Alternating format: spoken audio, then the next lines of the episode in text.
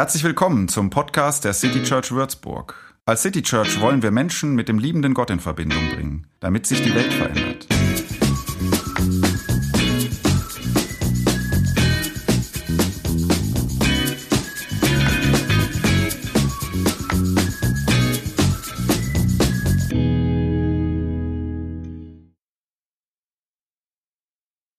Es gibt Berge, auf die kommst du nicht selbst.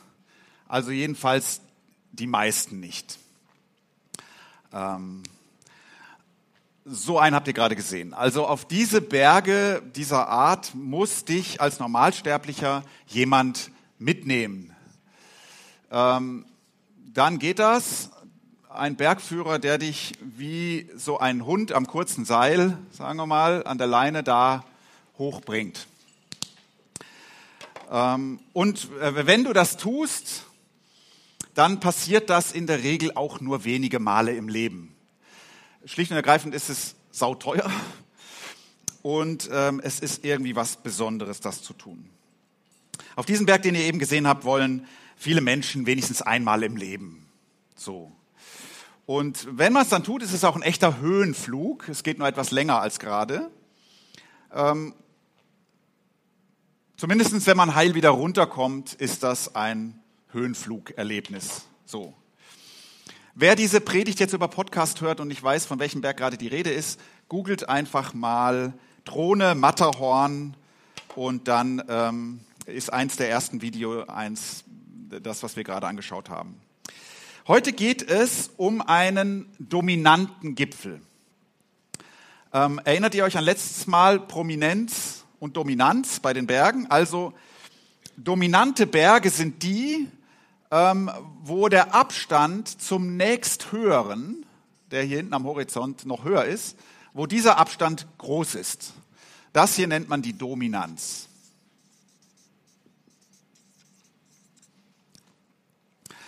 Ähm, hohe Berge, also äh, Berge mit hoher Dominanz, sind also vergleichsweise selten. So. Ähm, das Matterhorn ist übrigens gar nicht so dominant und auch nicht so sehr prominent, obwohl es so aussieht.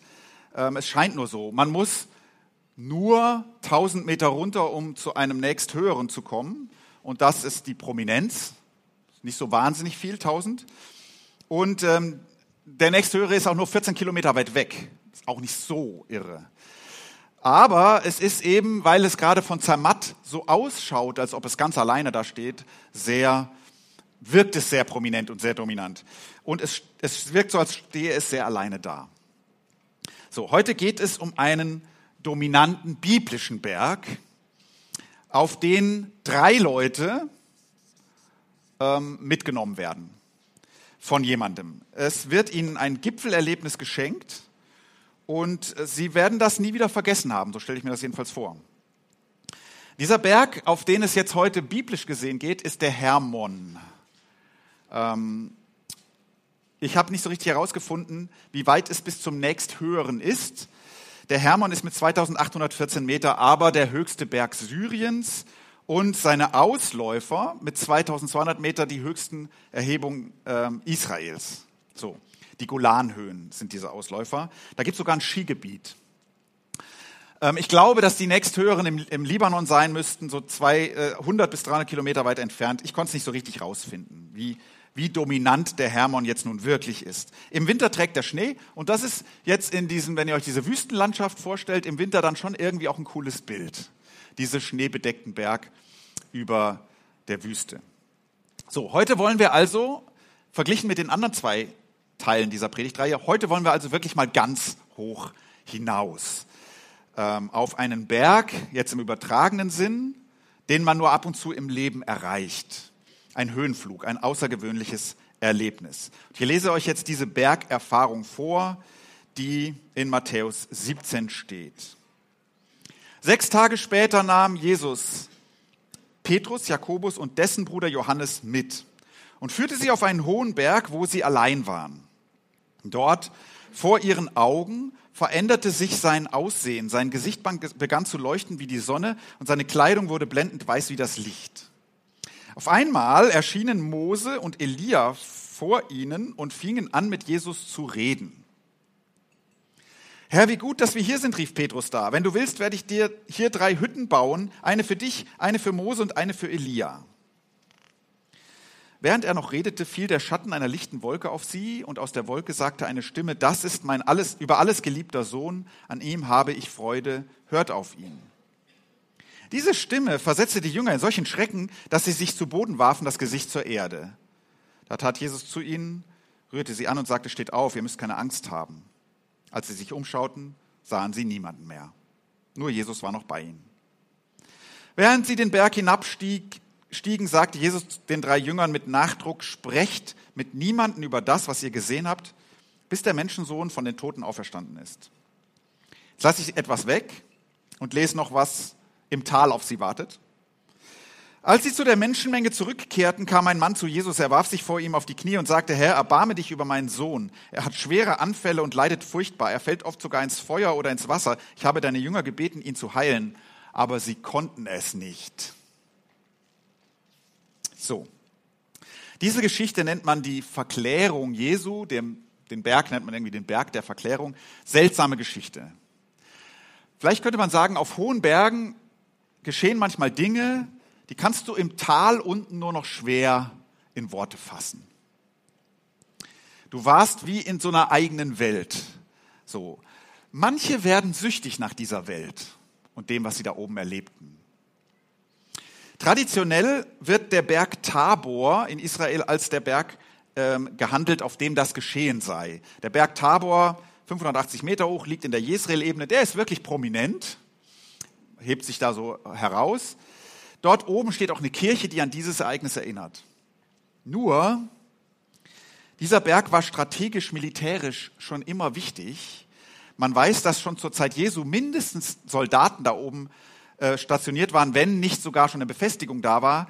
Also ein hoher Berg, wo sie allein waren, passt eigentlich nicht zu diesem. Man sagt in der Forschung eher nicht.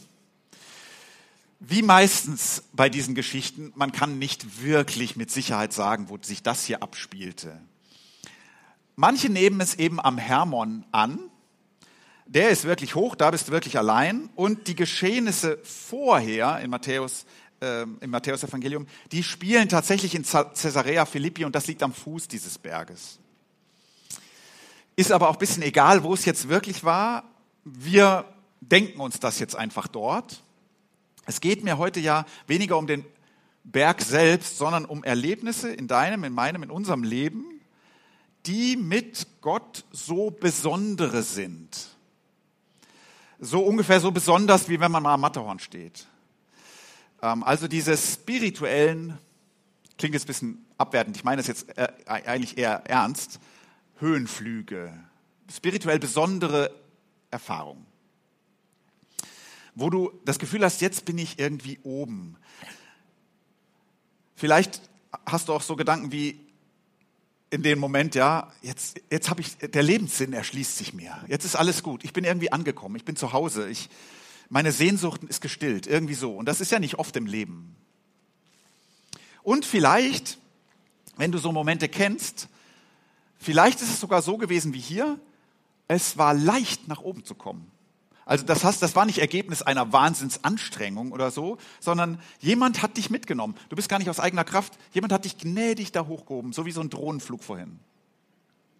Erinnerst du dich an so etwas Ähnliches in deinem kurzen oder langen Leben? Gab es das für dich schon mal? Oder wünschst du dir manchmal sowas?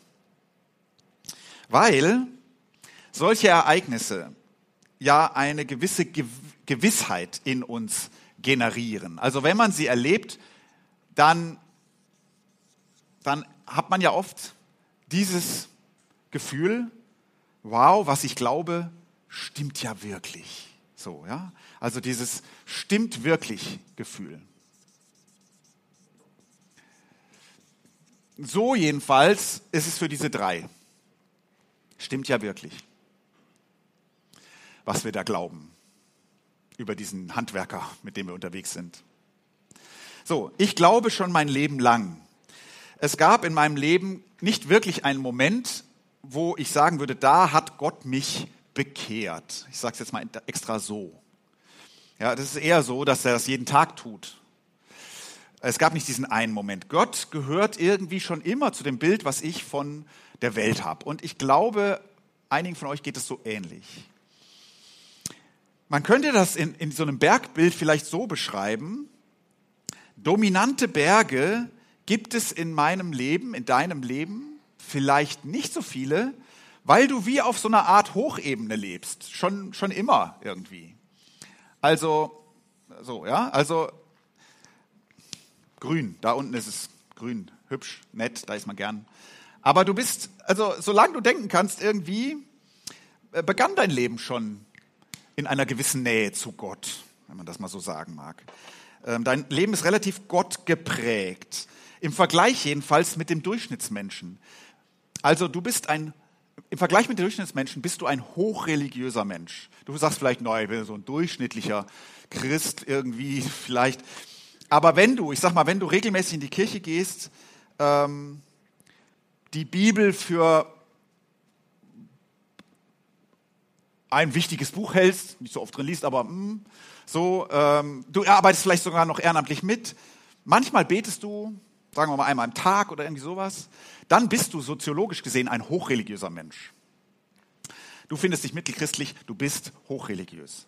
So, weil du irgendwie schon lange und auch gewohnt bist, hier unterwegs zu sein, in dieser Hochebene. Macht das dir das leichter zu glauben? Vielleicht, vielleicht auch nicht. Ich versuche mal ein bisschen das zu beschreiben. Wenn Leute schon ein Leben lang glauben oder sagen wir mal schon jahrelang, dann fragen sie sich manchmal, na, vor allen Dingen, wenn sie das ein Leben lang tun, dann fragen sie sich manchmal, wie viel meines Glaubens ist eigentlich Folge meiner Sozialisation? Glaube ich nur, in Anführungszeichen, weil ich eben hier geboren wurde, in diese Welt reingeboren wurde, in diese Bergwelt? Das ist eine Frage, die solche Menschen manchmal haben. Vielleicht auch eine Erfahrung, die du schon mal gemacht haben könntest. Jemand erzählt dir von so einem religiösen Höhenflug. Jemand sagt dir, boah, ich habe das und das erlebt und es ist voll der Gottesbeweis, mein Leben hat sich geändert, äh, der ist ganz enthusiastiert. So. Und du hörst dir das an und denkst, ach so, das, ja, das kenne ich. So. Oder das ist nicht so was Besonderes. Aber gut, die Person ist jetzt begeistert. Aber kennst du das? Also jemand ist begeistert und in deinen Gedanken wird das gleich so ein bisschen so runtergedämpft. So, naja, kenne ich. Vielleicht ist es aber auch anders. Du hörst jemanden sowas erzählen und eigentlich wünschst du dir das auch mal.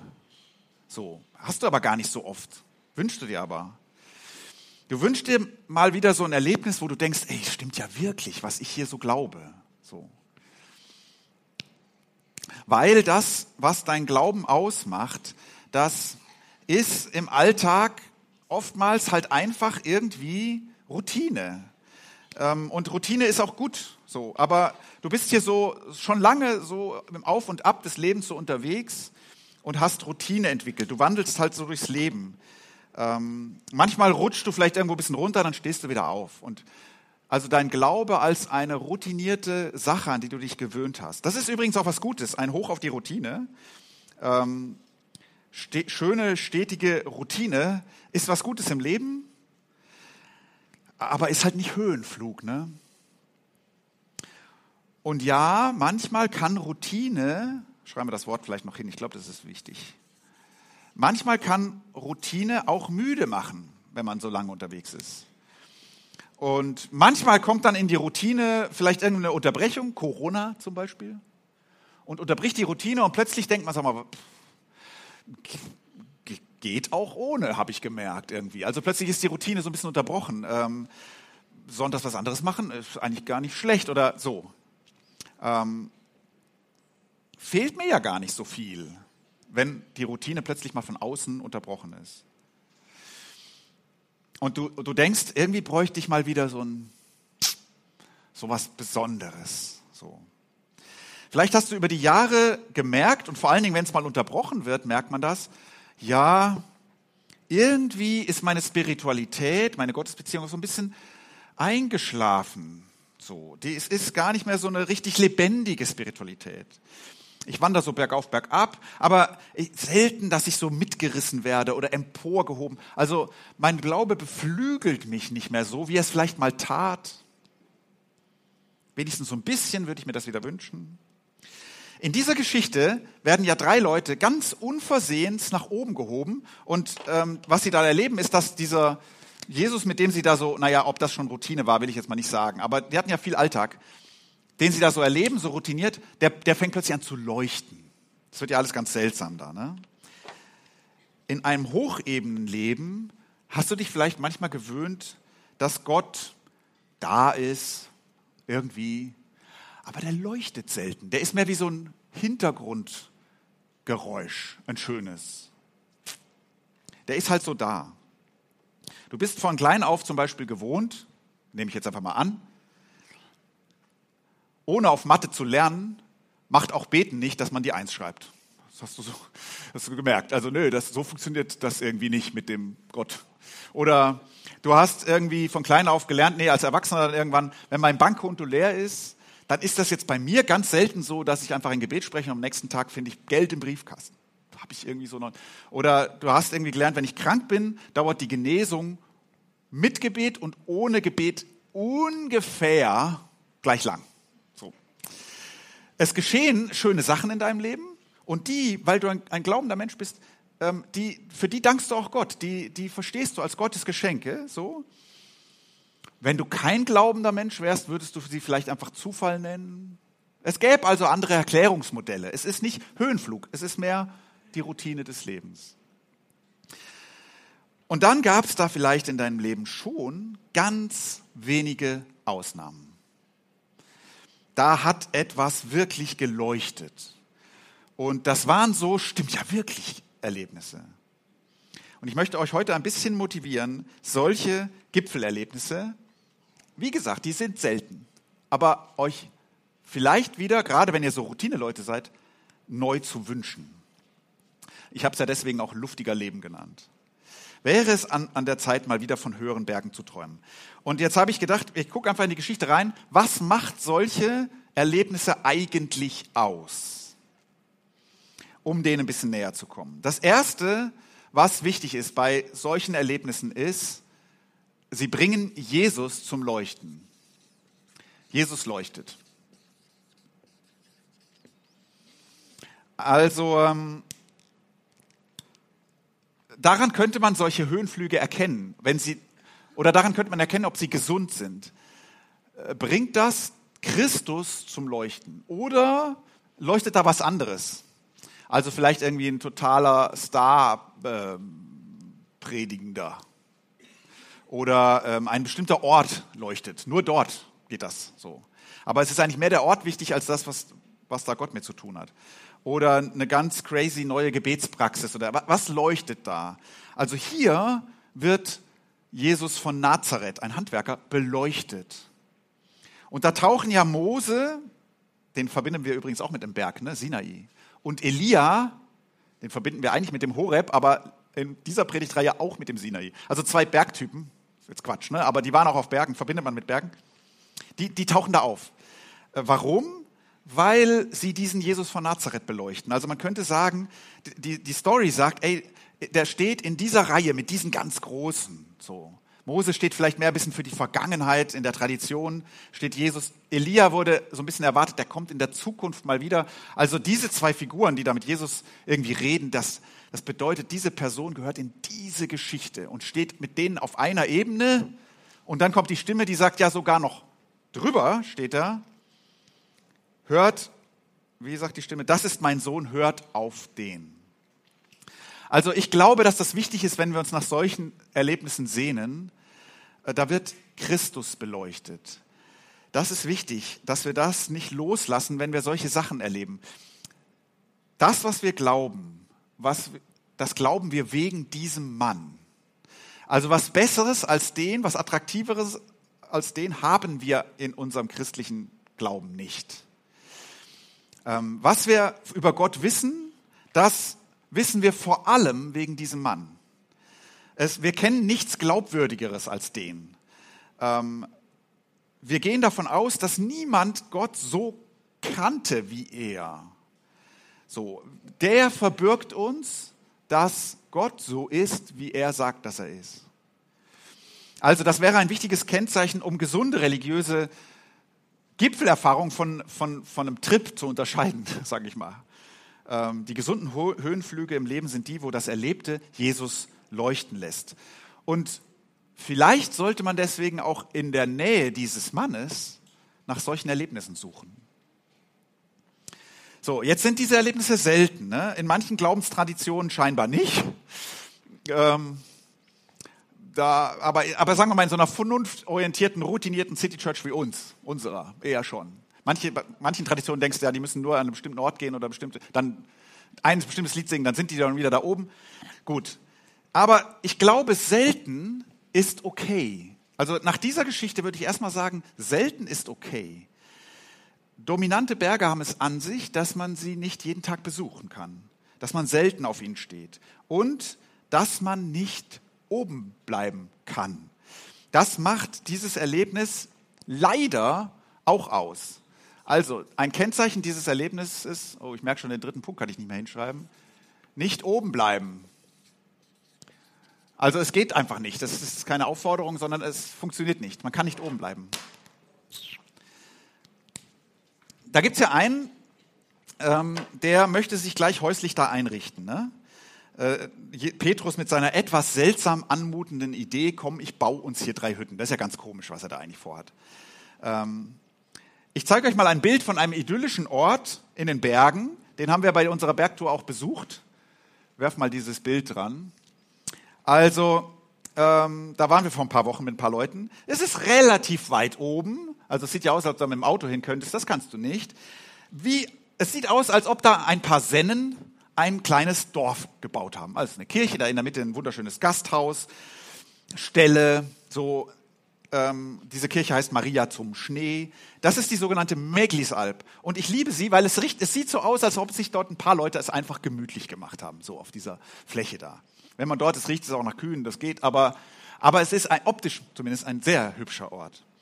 Als wir in diesem Herbst dort waren, ähm, waren wir genau zufällig zu der Zeit da, als die Alpabfahrt, so sagt man da, ähm, gewesen ist. Also wo die Sennen jetzt ihre Kühe zusammenholen und so in, einer bestimmten, ähm, in einer bestimmten Reihenfolge da über so einen schmalen Pfad ins Tal treiben. Und weil das so war, wir saßen morgens in diesem Restaurant da, in diesem äh, Gasthaus unten in dem Frühstücksraum. Und weil jetzt Alpabfahrt war, kamen plötzlich so ein paar äh, Sennen in ihrer Tracht rein, setzten sich an den Tisch, begannen auch was zu essen und dann fingen sie auf einmal an zu singen. Man nennt das im Appenzellerland Zauren, was sie da taten. Also sie sangen ein Zäuerli, so. Und ähm, das Wort kommt davon, dass man die Tiere auf der Alp irgendwie so gerufen hat, also nicht mit diesem Gesang, aber von mit solchen solchen Lauten, sage ich jetzt mal. Ihr hört es gleich. Es gibt keinen Text. Einer beginnt und die anderen stimmen dann so ein. Und wenn sie das so spontan tun, dann ist es auch einfach improvisiert. Man hört einfach irgendwie und dann versucht man sich da so rein zu, zu singen. Und irgendwann ebbt es wieder ab. Und ähm, Kopf- und Bruststimme hat auch noch irgendwas damit zu tun, weiß ich nicht genau. Ich liebe das, aber ich zeige euch das jetzt mal. Es ist nicht, ähm, es ist nicht dort. Ich habe einfach im Internet gesucht, wo andere einfach in so einer Kneipe sitzen und einfach mal spontan irgendwie anfangen damit. Hört mal rein. Ich hoffe, das kann man jetzt haben wir Ton. Sonst macht das Ganze wenig Sinn.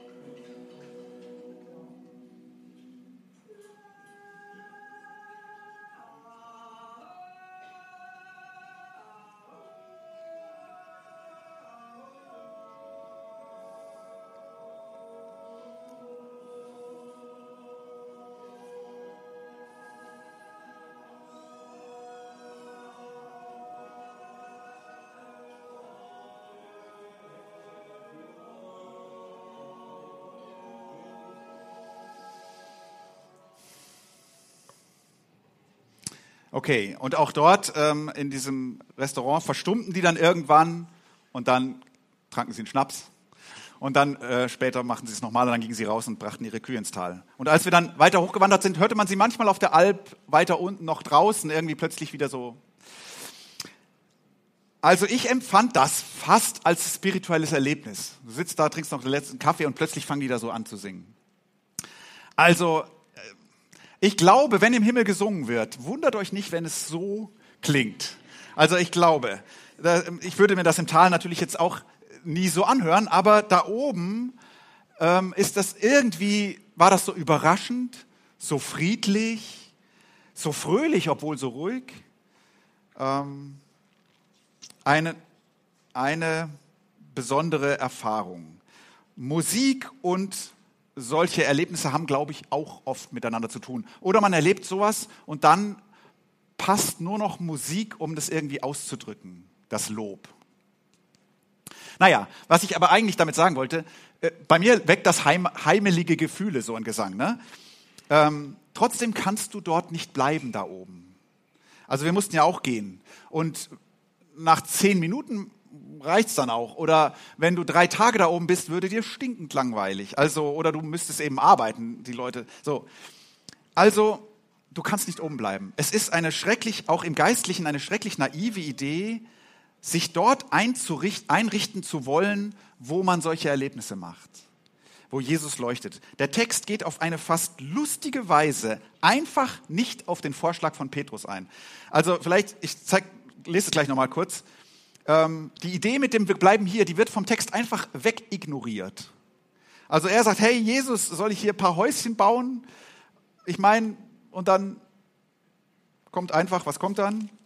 Als er noch redete, hörten sie eine Stimme oder so. Ja, also das wird einfach nicht unkommentiert. Doofe Idee, reden wir nicht weiter drüber. So. Besondere Erfahrungen sind selten und scheinbar sollen sie es bleiben.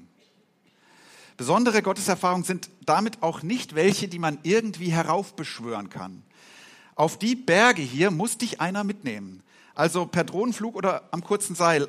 Zu solchen Gotteserfahrungen kannst du dich nicht einfach anmelden oder hinpilgern oder dich musikalisch dahin beamen, wenn auch all diese Dinge vielleicht nötig sind oder, oder hilfreich sind, um irgendwie. Aber das kann, da drin ist etwas Unverfügbares und das sollten wir auch so lassen. Gott muss dich persönlich dorthin mitnehmen. Zu solchen Bergerlebnissen tragen, zumindest die drei tragen überhaupt nichts bei. Was sie so beizutragen haben, ist auch noch ein bisschen naiv. Und wenn es dir geschenkt wird, dann kannst du nicht dort bleiben. Petrus, Johannes, Jakobus waren, denke ich mal, nie wieder dort. Und wenn dort doch, wenn sie doch nochmal oben waren, war es einfach nur der Hermon oder ein anderer Berg. Was aber möglich ist, und das ist mein dritter Punkt, und wo schreibe ich den hin? Ähm, so, sich erinnern. Sich erinnern, das ist möglich. Ähm, und glaube ich auch wichtig. Dieser Text hier der erinnert ja an dieses Gipfelerlebnis. Und, und, und wir wissen noch davon. Ich glaube, dass wir das Erinnern in unseren Traditionen oder in unserer Tradition ein bisschen verlernt haben. In unserem Stil, wie wir Kirche leben, da geht es ja auch oft um das Neue, was entwickeln, was Neues entdecken, was anderes machen, so. Formen, wie Kirche heute sein müsste oder so das Erinnern und besonders das Erinnern an lang Vergangenes, das liegt uns nicht so im Blut. Da sind andere Traditionen besser. Und manchmal nennen wir sie dann auch noch ein bisschen arrogant traditionell. Die leben da in der, in, halten solche Dinge wach, die lange her sind so. Vielleicht sollten wir das Erinnern neu entdecken. Diese Kapelle, die ihr eben gesehen habt, da auf dem Bild, Maria zum Schnee, Du kannst das Bild ruhig nochmal reinwerfen. Ähm, die, diese Kapelle, die erinnert an so einen Höhenflug, an sowas. Also es soll im Jahre 358 in, im August in Rom gewesen sein, als einem kinderlosen Ehepaar ein Kind versprochen wurde, wenn sie eine Kirche genau dort bauen würden, wo am nächsten Tag, mitten im Sommer, Schnee liegt. Und der Papst hatte dasselbe geträumt und so kam es dann. Ja, also da lag dann wirklich Schnee und dann haben sie eine Kapelle gebaut und dann wurden sie schwanger oder irgendwie so. Das war natürlich nicht auf der Meklisalp, ne? das war in Rom. Es gibt einfach überall auf der Welt Kirchen, die so heißen, Maria zum Schnee. So. Ähm, ich glaube, in dem Traum, das war eine Marienerscheinung, die das da ähm, viele Kapellen auf der Welt erinnern an dieses Ereignis. Ein vergangenes Gipfelerlebnis, könnte man ja sagen. Ne? Vielleicht auch eine Legende. Ja, okay. Aber das Erinnern ist da irgendwie wertvoll. Gibt es Erinnerungen in deinem Leben? Die sind vielleicht schon lange her. Da hat irgendwie Gott geleuchtet. Und die kamen auch nie wieder, aber sie waren mal da. Und kannst du dich erinnern? Hältst du diese Erinnerung fest? Oder, und könnte es gut sein, sich in die Erinnerung anderer einzuklinken? Also da, wo man sich erinnert, sich damit reinzugeben an das, was andere erlebt haben. Es kann ja sein, dass es in deinem Leben solche Momente irgendwie nicht gibt. Vielleicht doch, aber vielleicht auch nicht. Und wenn nicht, es ist völlig in Ordnung. Es liegt nicht an dir. Also hier, neun von den zwölf waren nicht dabei. Nichts haben die zum Erinnern. Und manchmal kommen solche Sachen auch ganz unverhofft, verkleidet auch in Alltäglichkeiten. Also, ich will jetzt diesen Naturjodel nicht zu hoch hängen, ja, aber so kurz hatte ich jetzt, das wurde ich so innerlich berührt da, als ich da saß. So. Oder es ist ein Satz, den jemand zu dir gesagt hat. Und plötzlich, ein ganz normaler Satz, nur, nur für dich war der so, dann halt den fest und erinnere dich. Oder irgendeine kurze Erfahrung einer Bewahrung im Alltag, so im Auto. Und den hältst du fest.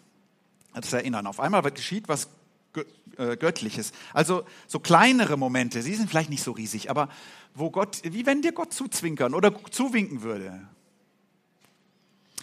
Wir werden ganz am Schluss meiner Predigt, und da sind wir jetzt gleich, äh, ein paar Sachen hören oder ihr werdet sie lesen, wo Leute sich erinnern an solche Erlebnisse. Aber du kannst nicht da oben bleiben. Und deswegen gehört hier dazu, hier zu diesem Punkt eigentlich nicht da oben bleiben, willkommen in der Realität. Letztlich leben wir dann wieder hier unten. Und ähm, diese Jünger bekommen da noch gesagt, äh, sie sollen es niemandem erzählen, auch noch erstmal. Und unten sind sie dann oder läuft es gar nicht gut. Ne? Da ist dieser Junge, der, dem geht's schlecht und, und das Resümee des Vaters ist, sie konnten es nicht. Deine Leute können es nicht. Also hier unten, wie auch immer dieser Höhenflug gewesen ist, hier unten sind wir wieder die, die was nicht können. Äh, die beten und es passiert trotzdem ungefähr was wir selber schaffen. Manchmal ist das ja leider so. Oder, und ich rede jetzt nicht von, von ganz unten sein, ne? sondern mehr so von diesem auf der Hochebene, im normalen Alltagsuntenleben, ähm, von der Routine. Und dann müssen wir der Realität ins Auge sehen, dass das Leben einfach oft so läuft. Über lange Strecken ist es durchschnittlich. Das Himmelreich ähm, blitzt uns zu, aber nur innerhalb normaler, alltäglicher Begebenheiten. Es gehört dazu, und jetzt fasse ich diese Predigtreihe einfach nochmal zusammen. Wenn ihr bei der ersten dabei wart, dann könnt ihr jetzt damit was anfangen. Es gehört dazu, dass du manchmal platt bist und dass alles, was du von oben hörst, ein leises, wie hieß das? Eine leise Stimme verschwebenden Schweigens ist. Also jemand sagt leise von oben, Psst. Wenn ihr die erste Predigt nicht gehört habt, hört sie euch nochmal an. Man muss der Realität ins Auge sehen, dass das manchmal die Gottesbegegnung ist, die einen tatsächlich auch wieder aufrichtet. Ähm, man muss der Realität ins Auge sehen, dass das normale Leben hier unten gelebt wird, indem du nicht für alle Mal hier oben angekommen bist und es ist alles gut, sondern das Gefühl deiner Routine oder manchmal auch deiner Suche oder der Fragen oder der Mittelmäßigkeit, auch manchmal der Erschöpfung bleibt gehört oder gehört irgendwie auch dazu. So. Aber, und das hat die zweite Predigt vielleicht versucht deutlich zu machen, du bist in dieser Routine nicht allein. Also da sind wir ja ähm, sozusagen mit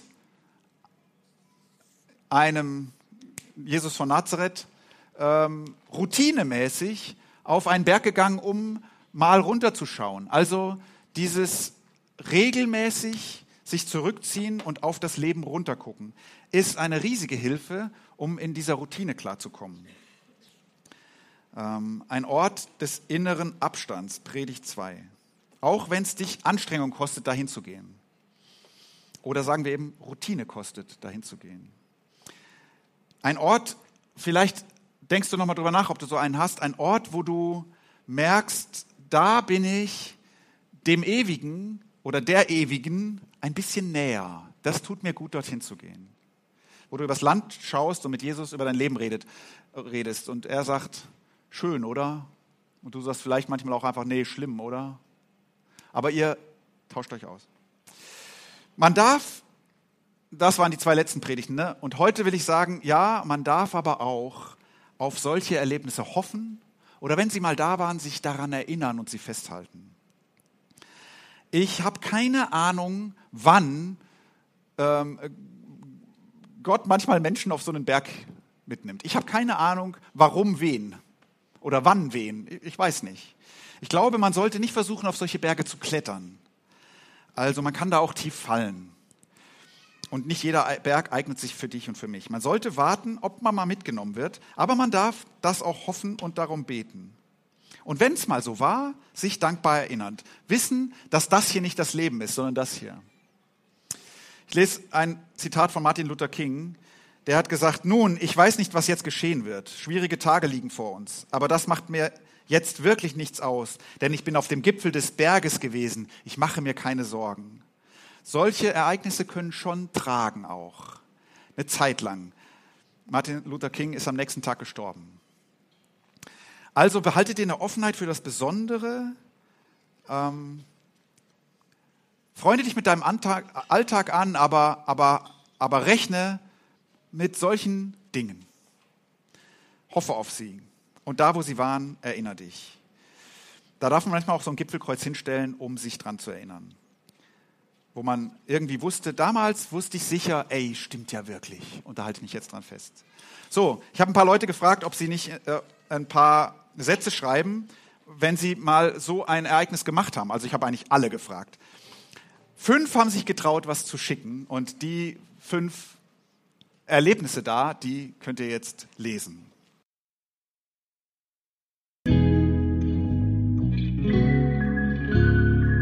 Mehr Infos zu dem, wer wir sind und was wir machen, kannst du unter citychurch.de nachlesen. Wenn du uns unterstützen willst, und wir brauchen Unterstützung, findest du Informationen dazu in den Show Notes oder unter citychurch.de-spenden. Vielen Dank und bis zum nächsten Mal.